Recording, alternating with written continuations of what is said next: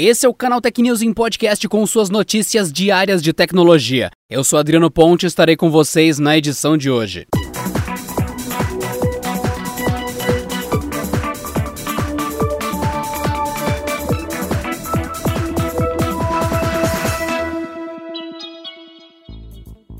Anatel finalizou a proposta com as regras do edital para o leilão de frequências do 5G. E o documento não apresenta restrições à participação da Huawei, a fabricante chinesa, para que ela venda seus equipamentos às operadoras. O edital foi desenvolvido pela área técnica da Anatel e a minuta já foi encaminhada a Carlos Baigorre, conselheiro da agência e relator do processo. No começo do ano que vem, o documento será avaliado pela diretoria da entidade e, uma vez aprovado, seus membros definirão uma data para que o leilão ocorra. A previsão é de que isso aconteça até o final do primeiro semestre de 2021. Sendo um órgão independente, a área técnica da Anatel não levou em conta a pressão exercida pelos Estados Unidos para banir a Huawei do leilão do 5G. O texto da minuta definiu as regras sem considerar eventuais restrições de fabricante, mesmo que os Estados Unidos venham insistindo para que o Brasil participe do programa Clean Network. A ação tem como objetivo banir as empresas chinesas de participarem das infraestruturas do 5G pelo mundo.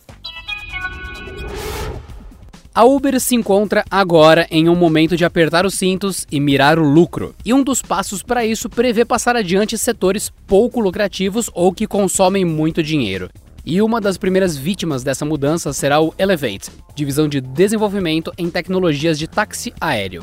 Ela deve ser vendida a uma startup americana que trabalha em tecnologias desse tipo, a Joby Aviation. O negócio estaria correndo em segredo. A Joby Aviation foi fundada em 2009 e operou sob o radar, com o perdão do trocadilho, até 2018, quando recebeu um investimento de 100 milhões de dólares de nomes como Intel, JetBlue e Toyota. Depois veio mais uma rodada no valor de 590 milhões de dólares a partir de empresas de venture capital, bem como uma parceria com a Toyota justamente no setor de aviação. Seu negócio é a criação de um protótipo de táxi aéreo mais eficiente e similar a um drone. O projeto já vem sendo testado em uma pista privada nos Estados Unidos, no estado da Califórnia. Este é também o principal intuito da Uber Elevate, que visou ao longo dos últimos anos desenvolver um veículo que servisse como um táxi aéreo de uso frequente, com design moderno e capaz de levantar voo na vertical como um helicóptero. A empreitada, citada pela companhia como um possível futuro para a mobilidade urbana, ganhou vídeos promocionais e eventos, mas nunca deixou a fase de testes.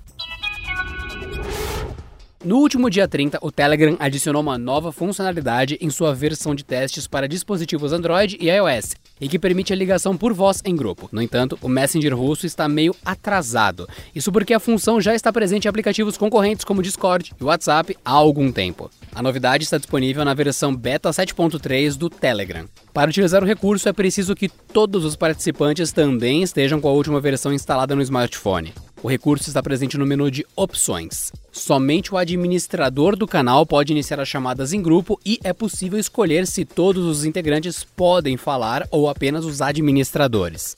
Na prática, as chamadas em grupo do Telegram podem ser úteis em reuniões de trabalho ou apresentações, onde apenas poucas pessoas são esperadas para falar, mas também podem servir como um canal de comunicação entre amigos em jogos online. Além disso, a ligação envolve apenas os convidados chamados pelo administrador do canal, ou seja, não é possível convidar outras pessoas durante uma ligação em andamento. Ainda não há previsão de quando o recurso será disponibilizado para todos os usuários. O Google Fotos incluiu um novo recurso na versão 5.22 que permite usar as imagens armazenadas como papéis de parede. O recurso alterna automaticamente entre as fotos cadastradas como um serviço de wallpaper dinâmico. A implementação inicial do recurso não permite selecionar imagens específicas ou mesmo um álbum. Além disso, a alteração das fotos não é controlada pelo usuário, semelhante ao que fazem aplicativos como o serviço de papéis de parede do Bing.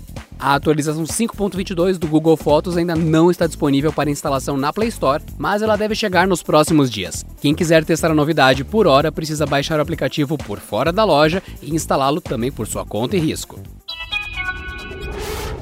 Após alcançar pela primeira vez o terceiro lugar em vendas durante um trimestre, a Xiaomi quer provar que tal avanço é consistente.